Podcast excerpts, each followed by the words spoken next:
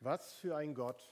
Und wenn man sich das vor Augen führt, dass dieser Gott uns liebt und alles für uns gegeben hat, da kann man nur ins Staunen kommen. Letzte Woche hat Bernhard in seiner Predigt einen Vers aus dem ersten Johannesbrief zitiert. Vielleicht habt ihr ihn auch noch im Ohr. Ihr Lieben, wenn uns Gott so geliebt hat, dann lasst uns das ostwestfälisch zur Kenntnis nehmen und mit dem Kopf nicken. Das wäre, wenn wir einfach bei der ersten Base stehen bleiben würden und einfach nur darüber staunen, wie Gott uns liebt. Und das wäre schade, weil es soll natürlich anders sein. Ihr Lieben, wenn uns Gott so sehr geliebt hat, dann sollen wir uns auch untereinander lieb haben und sollen uns einsetzen füreinander, sollen die Nächstenliebe in Wort und Tat sichtbar werden lassen. Und das ist eben so der zweite Schritt, zu merken, der Glaube bewegt mich. Er bringt mich in Gang. Und das ist gut und wichtig und es ist was Tolles, sich für Gott engagieren zu dürfen, so wie Haley es eben gesagt hat. Wir wissen oft nicht, wie die Saat aufgehen, aber wir dürfen darauf vertrauen, dass sie aufgehen wird. Denn Gottes Wort geht niemals leer zurück. Und ich finde es einfach wichtig, das immer wieder auch so sich vor Augen zu führen, dass das dazugehört, die Liebe Gottes so wirken zu lassen, dass sie mich in Bewegung bringt. Aber es wäre auch fatal, wenn wir an diesem Punkt stehen bleiben würden. An dem zweiten Punkt. Beim Aktionismus, bei der Aktion, beim Engagement. Sondern es geht weiter. Wenn sozusagen die einzige Folge davon wäre, dass Gott all in gegangen ist und uns zuerst geliebt hat, dann hätten wir etwas Grundlegendes noch nicht verstanden. Dass Jesus für uns all in gegangen ist, bedeutet nicht, dass wir ihm gleich tun müssen und alles dran geben müssen, für ihn zu arbeiten, ihm zu dienen und Leistung zu bringen. Sondern vielmehr geht es darum zu entdecken, ich darf so sein, wie ich bin. Ich darf ganz sein als Mensch. Mit all den Macken, die ich habe, mit den Schwächen, die ich habe, mit meinen Stärken und meinen Fähigkeiten. So wie Haley das eben gesagt hat. Das eine Mädchen dachte, es müsste besonders sein, um dazugehören zu dürfen. Aber es ist nicht der Fall, sondern so wie ich bin, darf ich sein. Und ich glaube, das gilt es immer wieder auch zu entdecken, dass es im Christsein nicht nur um die Bewunderung Gottes geht und ein Engagement für ihn, sondern eben auch bei sich sein, sich selbst annehmen zu dürfen. Das heißt ja, du sollst deinen Nächsten lieben wie dich selbst. Der Vers du sollst Gott lieben von ganzem Herzen, ganzem Verstand, deinen Nächsten wie dich selbst, der steht ja in einem Zusammenhang, wo Jesus eine Falle gestellt worden ist. Wer letzte Woche die Predigt gehört hat, weiß, dass es um eine Falle ging. Die Pharisäer wollten Jesus eine Falle stellen. Und ich kann heute genauso von einer Falle reden, in die Christen leider allzu oft hineintappen, nämlich in die Falle des Leistungsdenkens dass Gott mich nur annimmt, wenn ich mich als gut genug erweise, wenn ich mich für ihn engagiere. Letzte Woche haben wir vor Augen geführt bekommen, es gab 600 Gebote, die das Leben der Juden geregelt haben, den Glauben und das Leben. Und wollte man vor Gott gut und als gerecht dastehen, dann musste man genau diese befolgen ein schier unmögliches Unterfangen eigentlich, weil keiner konnte diese Gebote alle irgendwie ähm, einhalten und das umsetzen.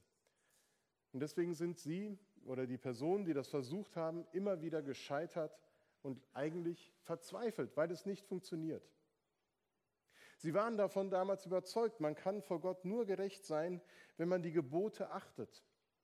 Man könnte auch sagen, wenn man genug Leistung bringt, wenn man stark genug ist wenn man sein Soll erfüllt. Und die Gebote sind dann eben der Maßstab für die Leistung, die man zu bringen hat.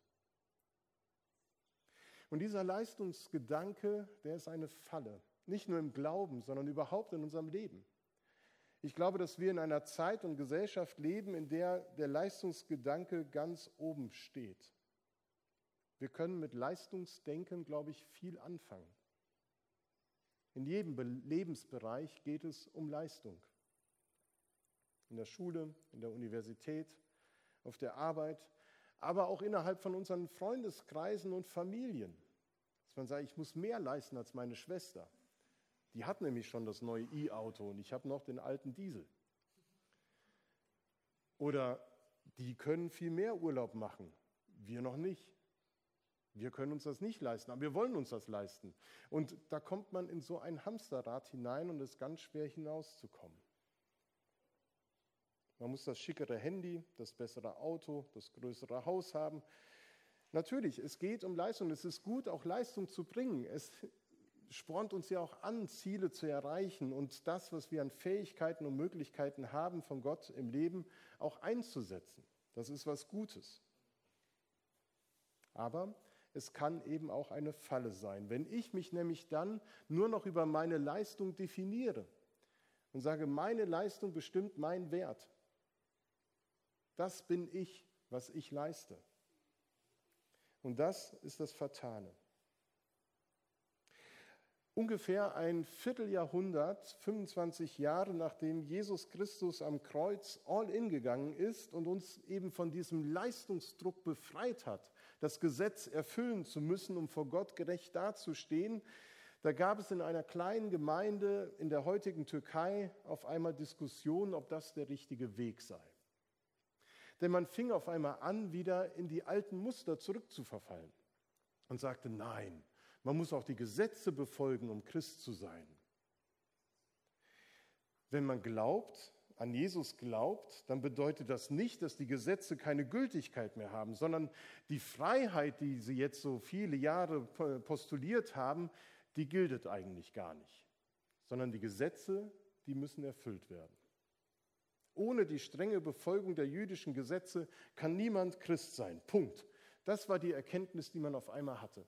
Und der Apostel Paulus bekommt das mit und dachte, was ist denn jetzt los? Und er muss nach Galatien reisen, schreibt ihnen einen Brief und muss da doch sehr deutlich werden, was es bedeutet, an Christus zu glauben. Und er kommt dahin in die Gemeinde, äh, er fährt nach Jerusalem, wo andere Jünger und Apostel zusammen sind. Und dann artet das Gespräch über diesen Vorfall in Galatien in einen nicht geringen Streit aus, wie Luther das so schön formuliert. Oder Paulus widerstand Petrus ins Gesicht. Wir können ja mal überlegen, wie das so praktisch ausgesehen hat. Ähm, es ist immer so schön formuliert, aber die sind sich ordentlich an die Gurgel gegangen. Paulus widerstand Petrus ins Gesicht und entfaltete seine Gedanken zum Thema Gesetzlichkeit, Freiheit, Glauben, Liebe und Gnade. Und dann schreibt er an die Galater, aber wir wissen jetzt, dass der Mensch nicht durch das Befolgen von Gesetzesvorschriften für gerecht erklärt wird, sondern nur durch den Glauben an Jesus Christus. Darum haben auch wir unser Vertrauen auf Jesus Christus gesetzt, denn wir möchten vor Gott bestehen können. Und das ist, wie gesagt, nur auf Grundlage des Glaubens an Jesus Christus möglich, nicht auf Grundlage einer Gesetzeserfüllung. Niemand steht durch das Befolgen von Gesetzesvorschriften vor Gott gerecht da. Das hält er nochmal fest. Und dann schreibt er kurze Zeit später, nicht mehr ich bin es, der lebt, nein, Christus lebt in mir. Und solange ich noch dieses irdische Leben habe, lebe ich im Glauben an den Sohn Gottes, der mir seine Liebe erwiesen und sich selbst für mich hingegeben hat. Und ich weise Gottes Gnade also nicht zurück, wenn das Gesetz, denn das Gesetz kann uns nicht dazu verhelfen, vor Gott gerecht dazustehen. Wäre es anders, dann hätte Christus nicht sterben müssen. Nicht ich lebe, sondern Christus lebt in mir. Das ist, glaube ich, ein ganz wichtiger Gedanke, den wir heute mitnehmen dürfen. Dass dort, wo ich über Gottes Liebe ins Staunen gerate und gerne mich auch für ihn engagiere, gilt es aber auch immer wieder wahrzunehmen, nein, Christus lebt in mir und aus seiner Kraft heraus gestalte ich mein Leben. Ich muss nicht in frommen oder meinetwegen auch weltlichem Hamsterrad unterwegs sein und mich abstrampeln und immer Leistung bringen, sondern ich darf auch zurücktreten und einfach sein. Und das ist natürlich nach einer Woche Baseballcamp für euch, die ihr euch da engagiert habt und die ihr mitgemacht habt, auch wichtig. Jetzt nicht gleich morgen wieder loszulegen mit Baseball und was weiß ich, sondern einfach auch mal Pause zu machen, zu erholen. Manche von euch haben vielleicht jetzt auch Urlaub vor euch und es möge so eine Zeit sein, wo man einfach mal runterfährt und sich auf das Sein konzentrieren kann und man nicht auf die Leistung blickt und auf das, was noch zu tun ist.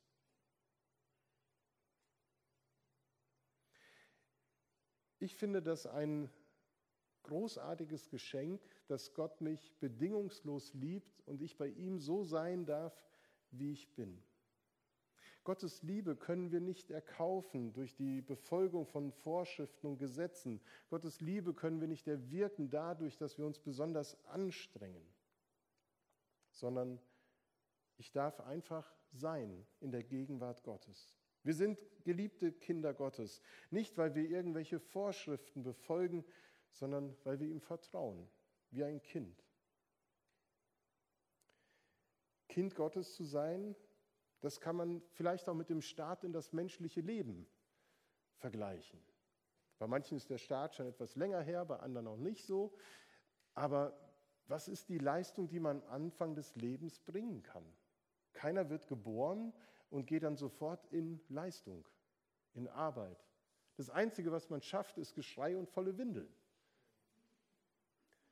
Manche auch hervorragende Leistungen können da bringen, aber das Allerwichtigste am Anfang des Lebens ist, dass man einfach da ist und sich lieben lässt, annehmen lässt von den Eltern. Dass man Vertrauen aufbaut und dass man einfach in dieser Geborgenheit der Familie leben darf. Wohl wissend, dass es leider vielen Kindern nicht so geht. Aber das bedeutet, Kind Gottes zu sein. Nicht, wenn ich zum Glauben komme, gleich in Leistung verfallen zu müssen, sondern auch erstmal sein dürfen und entdecken dürfen, Gott liebt mich so, wie ich bin.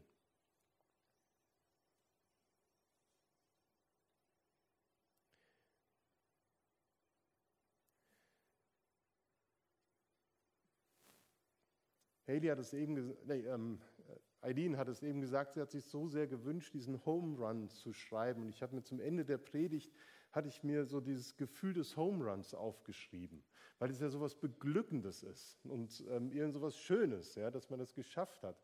Und ich glaube, dass ähm, das beglückende Gefühl eines Home Runs auch so zu vergleichen ist, in der Gegenwart Gottes einfach sein zu dürfen, da sein zu dürfen.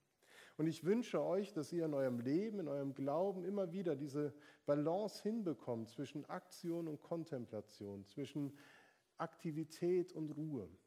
Ora et labora. Arbeite und bete. Und das wünsche ich euch einfach auch für die Sommerzeit, die jetzt ansteht, dass ihr Erholungsphasen habt, um wieder Kraft zu schöpfen für den Alltag, der nach den Sommerferien beginnt vielleicht an einer neuen Schule, an der gleichen Schule, mit den gleichen Lehrern oder neuen Lehrern, neue Arbeitsstelle oder es geht wieder los mit neuen Maßnahmen oder weniger Maßnahmen. Wir wissen es nicht. Aber wir dürfen wissen, Gott begleitet uns und er schenke euch eben genau diese Momente, wo ihr glücklich sein dürft, dass ihr in Jesus Christus sein und leben dürft. Und deswegen habe ich für nach der Predigt ein Lied ausgewählt, das schon ein bisschen älter ist, ein altes Kirchenlied und möchte euch einladen, so als Bekenntnis mitzusingen. Bei dir, Jesus, will ich bleiben und in deinem Dienste stehen, so heißt die erste Strophe. Es gibt vier von diesen und das ist so dieses, ja, wir wollen in Christus sein und das können wir und dürfen wir jetzt miteinander singen. Amen.